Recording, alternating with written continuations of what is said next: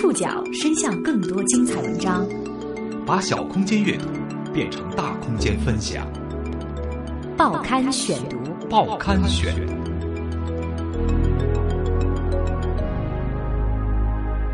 把小空间阅读变成大空间分享，欢迎各位收听今天的报刊选读，我是宋宇。今天为大家选读的文章综合了《看天下》《中国青年报》《南方人物周刊》的报道，和大家一起来关注一下一艘没有到达彼岸的船——太平轮，中国的泰坦尼克号。这是吴宇森新片《太平轮》最引人瞩目的宣传语之一。不过，在电影中，太平轮只是故事发生的背景。一百二十九分钟的太平轮上礼，一共只出现了五分钟客船镜头。这是上天许的愿，打不散的。在电影里，吴宇森让三段爱情、六个人的命运与这艘船交织；而在现实中，太平轮与更多人的命运共沉浮。我很很不希望回忆这个，太惨太惨。报刊选读今天为您讲述电影《太平轮》没有告诉你的事。吴宇森耗时六年打造的史诗巨作《太平轮》，终于在十二月二号上映。不过，这部年度大片却频频被吐槽。我的记忆里，只有战争和死亡。美好的回忆总会回来的。许多观众是冲着中国版《泰坦尼克号》去看的，可是这部电影里的一百二十九分钟全让吴宇森交代历史背景了。这艘充满传奇色彩的大船在太平轮上集中只亮相了五分钟。在上集电影里，太平轮确实起航出发了，但却不是腊月二十八沉船的那一次。海难场面更是完全不见踪影，只是在片尾预告部分用字幕交代，下集将会展现太平轮沉没的场景。有观众忍不住吐槽：上集完全就是下集的预告片嘛！只是这个预告片也太长了。那么，上集电影里并没有呈现的太平轮惨案到底是什么样子的？时间回溯六十五年，一九四九年一月二十七号，农历除夕的前一夜。再过一个昼夜，便是己丑新年了。国共之战即将决出胜负，到处兵荒马乱，人心惶惶。那一天，太平轮上挤满了流亡的人们。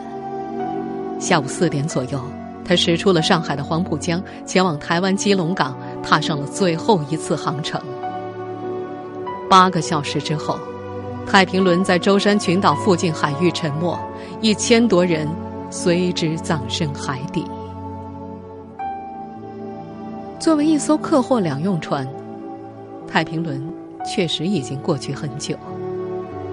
它曾常常停靠的上海码头早就不复存在，变成了繁华的城市腹地。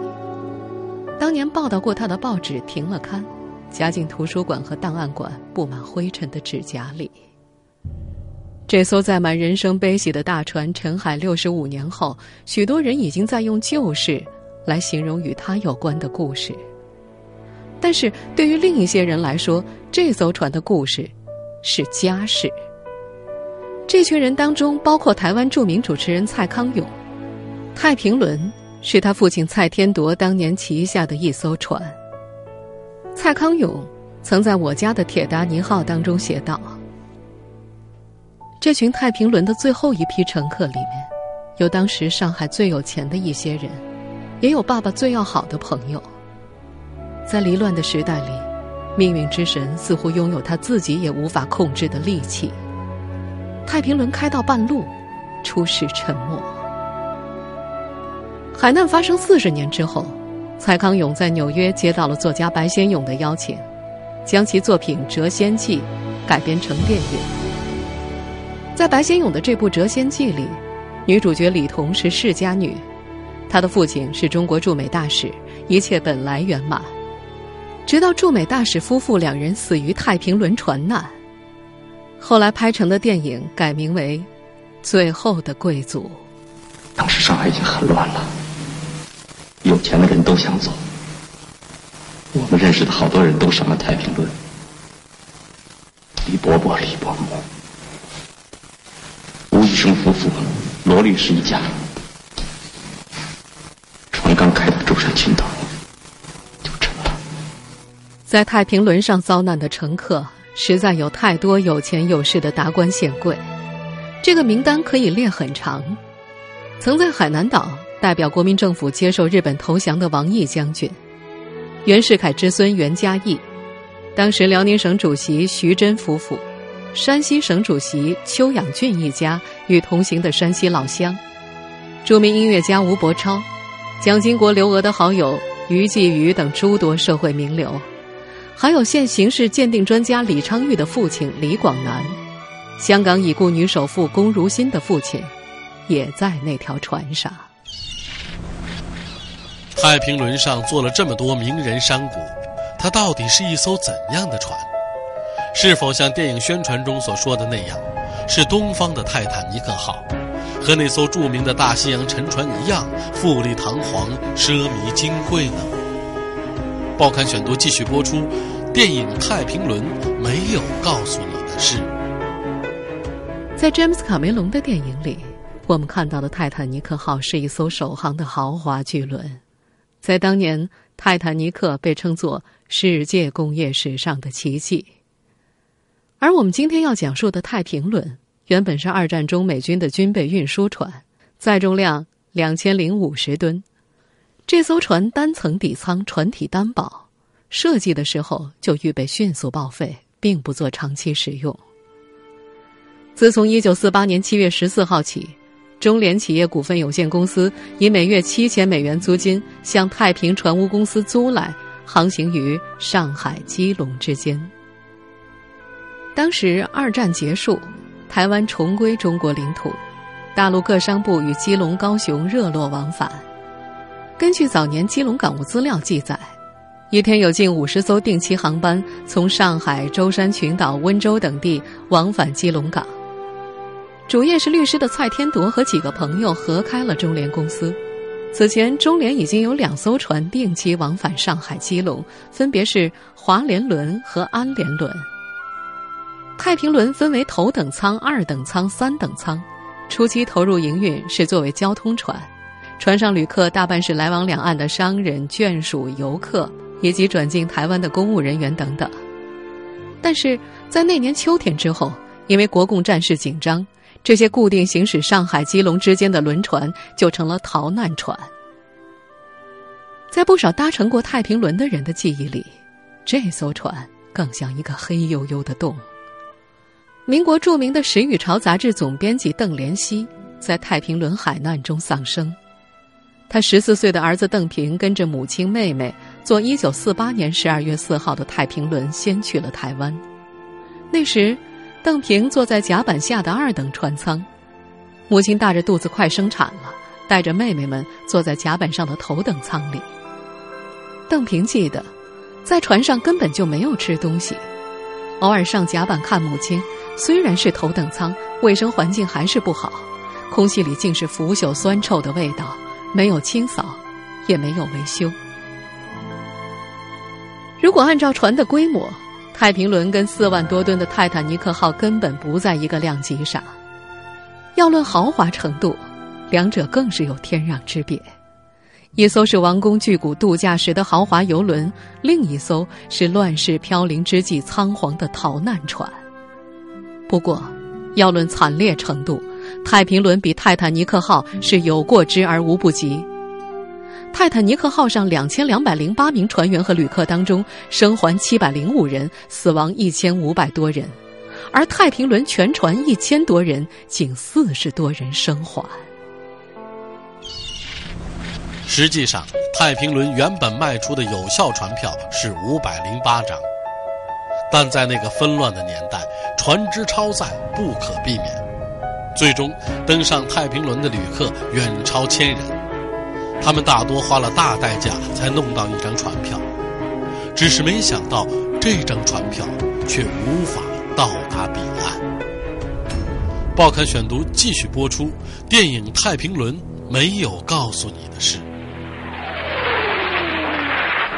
一九四八年，国民党军队在东北和华北战场节节败退，蒋介石已做南迁准备。正要复古，社会名流一批批踏上了东渡的旅程。从当年十二月份起，故宫国宝、中央银行黄金已经开始秘密运往台湾。乱世飘零之际，流亡的人们挤满了东南港口的码头。上海师范大学法政学院。洪小夏教授，一九四九年一月，蒋介石下野前后，大量大陆的人财物迁徙到台湾，形成一个高潮。很多有钱有势的人，尤其是军政官员，先期呢就把家属迁往台湾。那时候真是一票难求。根据曾经坐太平轮的乘客记述，国共内战之后，所有船票不再是票面价，大多用黄金直接换取船票。船上多卖出来的位置就是船员们的外快，也难怪最后一班太平轮超载如此严重。事故发生之后，台北地方法院的判决有这样的记录：该公司所收客票表面上虽是五百余张，实际上船上补票者又有四百多人。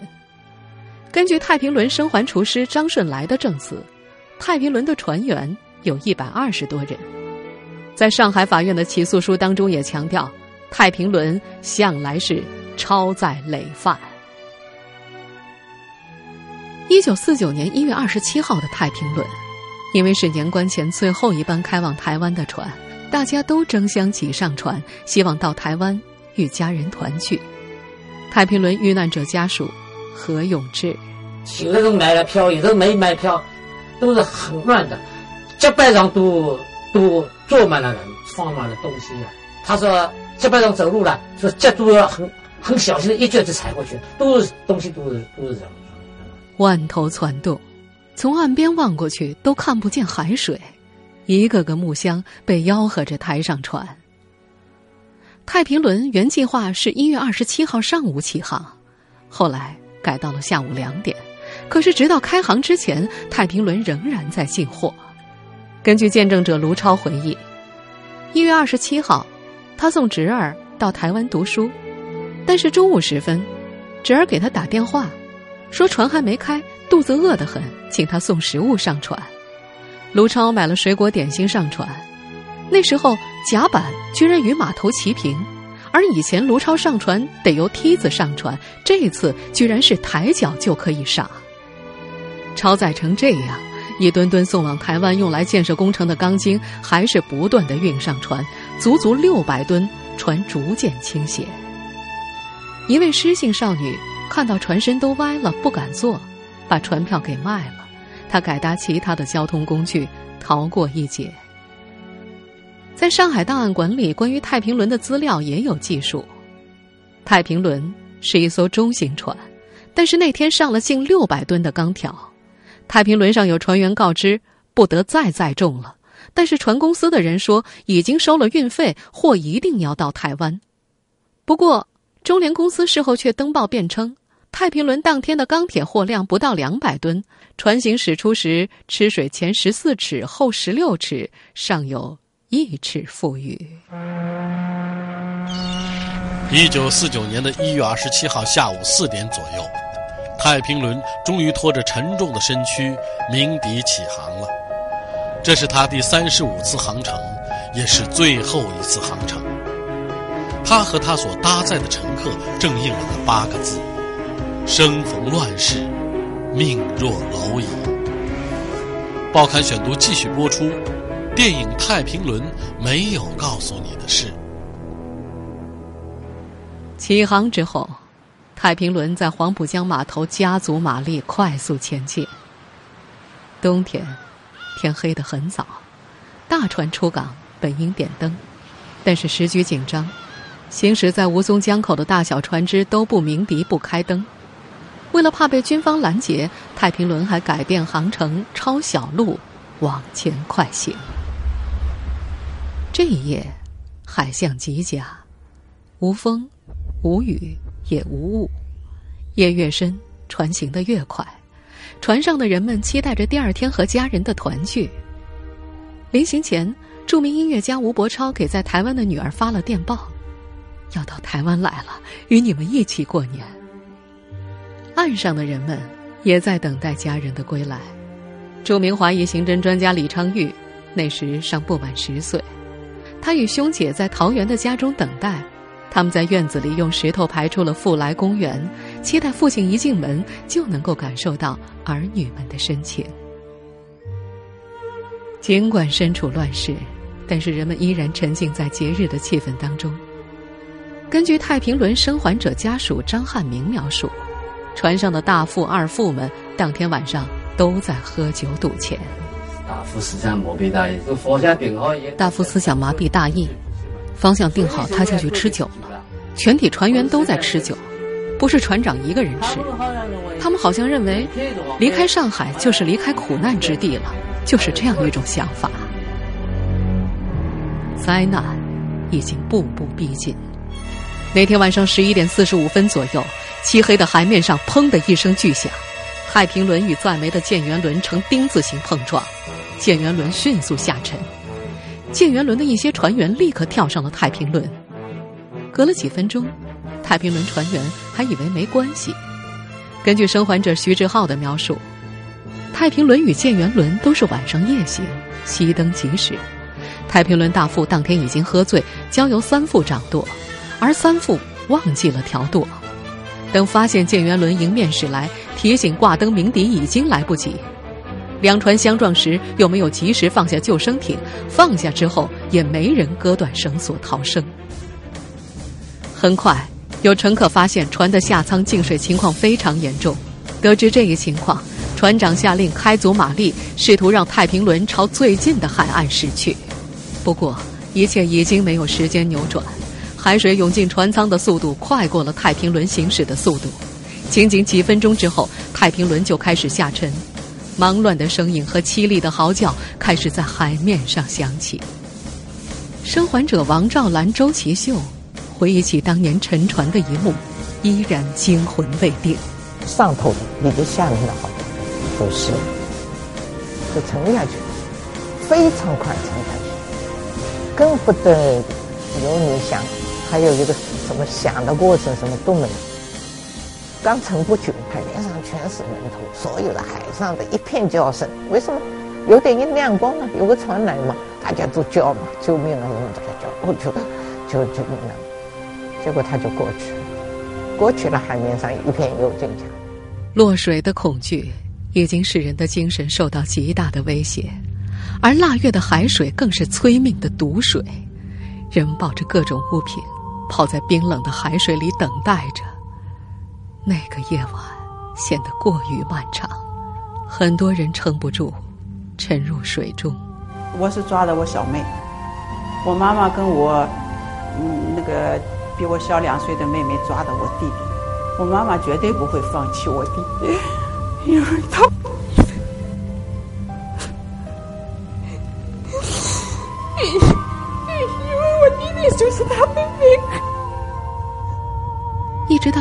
之后，他们才隐约看见一艘轮船从远方驶来，用尽力气大声呼救。当时官方公布的数据显示，得救的有三十六人。后来经过多方调查，又发现了几名幸存者。一船一千多人，仅有四十多人活了下来。幸存者周其秀。所以我不愿意访问啊，什么这些我都不愿意，就是我很很不希望回忆这一段，太惨太惨。您正在收听的是《报刊选读》，电影《太平轮》没有告诉你的事。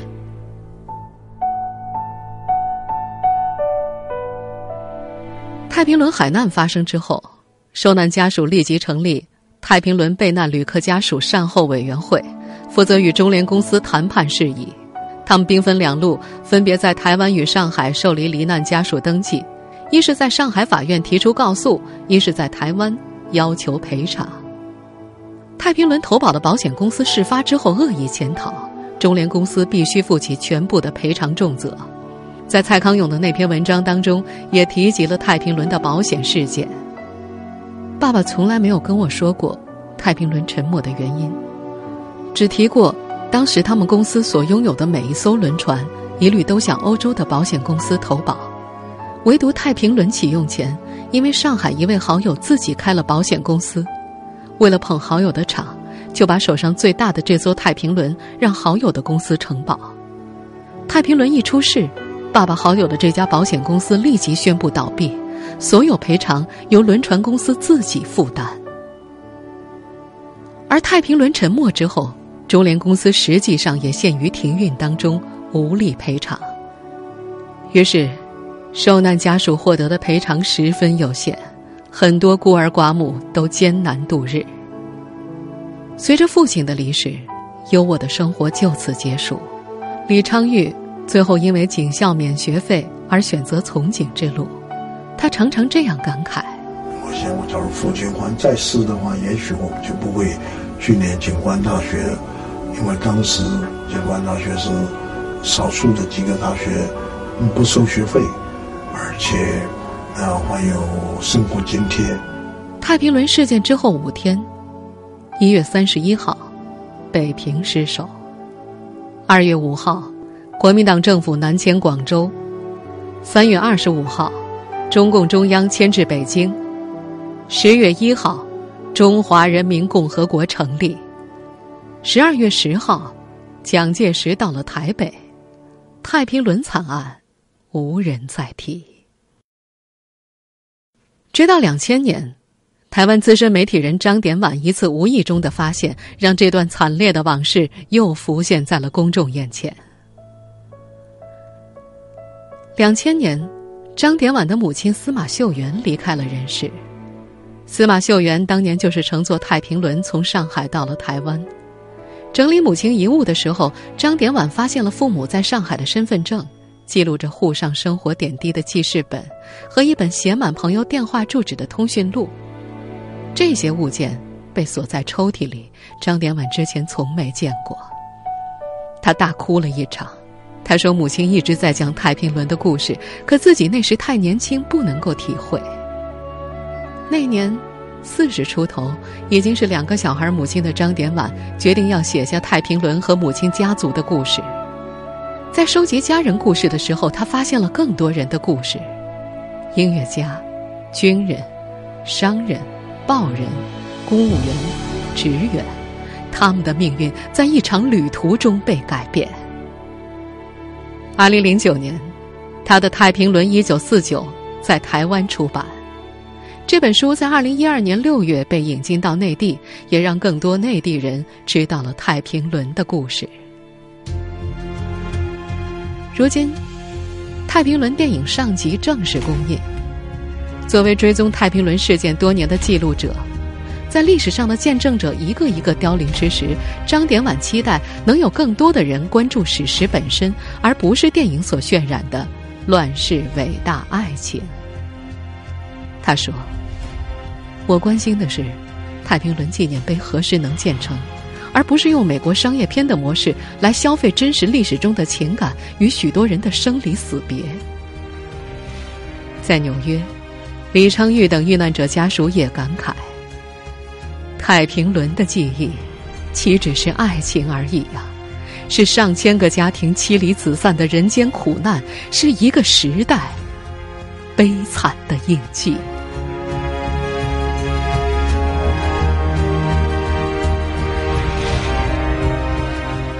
听众朋友，以上您收听的是《报刊选读》，电影《太平轮》，没有告诉你的事。我是宋宇，感谢各位的收听。今天节目内容综合了《看天下》杂志、《中国青年报》、《南方人物周刊》的报道。收听节目复播，您可以登录南京广播网或喜马拉雅 FM。我们下次见。